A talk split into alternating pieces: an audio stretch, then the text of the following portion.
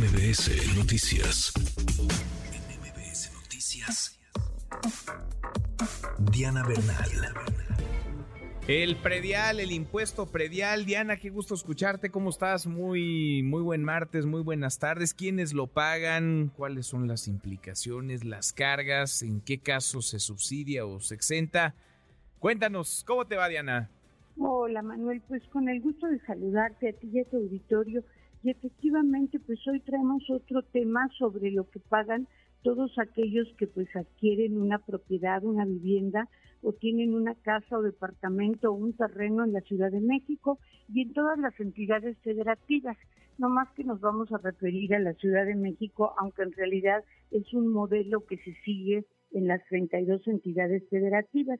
Y vamos a hablar del impuesto predial, Manuel, que la verdad es un impuesto, a mi juicio, sumamente alto. Es tan alto, Manuel, que este impuesto primero lo regula el Código Fiscal y luego el propio código dice que a más tardar el día 30 de enero, el jefe de el 15 de enero, perdón, la jefa de gobierno, jefe de gobierno, tendrá que emitir un decreto para subsidiarlo. Entonces voy a poner, por ejemplo, un ejemplo de un inmueble que vale 3 millones en valor comercial y como un millón cien de valor catastral. Este inmueble debería pagar mil pesos aproximadamente bimestrales, pero como eso es muy alto, el gobierno lo subsidia y viene pagando 100 pesos al bimestre. Sin embargo, estos subsidios, Manuel, solo alcanzan aquellos inmuebles que valen hasta 2 millones 569 mil pesos. Ya después de esa cifra, el gobierno no subsidia y se vuelve altísimo el pago del impuesto predial. Por ejemplo, una propiedad que cueste como 4 millones 700 mil aproximadamente, tiene que pagar un predial de casi 7 mil trimestrales, teniendo en cuenta pues que ya es tu casa, que hiciste un esfuerzo para pagarla, que probablemente estás invirtiendo en pagar la hipoteca, pues sí es muy alto, porque son altísimos. Sí, sí, qué locura, qué locura.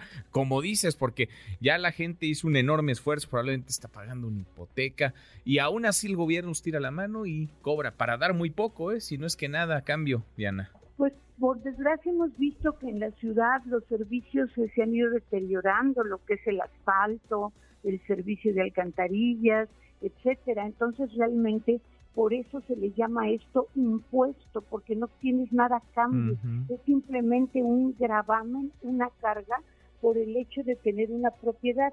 ¿Y quiénes pueden exentar o lograr una subvención, un subsidio para este impuesto? Pues no solamente los que tengan inmuebles de hasta 2 millones 500 mil pesos, sino también todos los que sean jubilados, pensionados, que tengan una incapacidad por invalidez o riesgo de trabajo. Y hay una serie de disposiciones a favor de las mujeres, tanto las viudas, las mujeres separadas, las divorciadas, siempre y cuando sean jefas de hogar y madres este, solteras, tienen derecho a pagar todos estos individuos hasta 58 pesos nada más bimestrales de predial. Manuel, pero tienen que hacer todo un trámite, no es automático, tienen que entrar a la página de la Secretaría de Finanzas de la Ciudad de México y solicitar esta reducción que sí es importante. Pues sí, hay que saberle, Diana, y por eso nos ayudas tú sí se puede, sí es eh, viable para algunos, en algunos casos, pues tratar de pagar lo menos posible o de exentar el pago que se subsidie el pago de este, de este impuesto, impuesto predial. De por sí son muchos impuestos, ¿no? Es demasiada la carga que hay contra los de siempre, contra los contribuyentes cautivos. Exactamente, Manuel, contra los contribuyentes cautivos que tienen que pagar no solo por comprar su casa, sino por vivir en su casa, además de pagar impuestos por su salario y por otras causas como por el valor agregado por cualquier consumo que realice. Qué exceso, qué abuso, en fin, pero en esas, en esas andamos y acá nos tocó vivir. Gracias, Diana, qué gusto escucharte como siempre. Manuel, feliz tarde. Igual para ti, muy buenas tardes redes sociales para que siga en contacto: Twitter, Facebook y TikTok. M. López San Martín.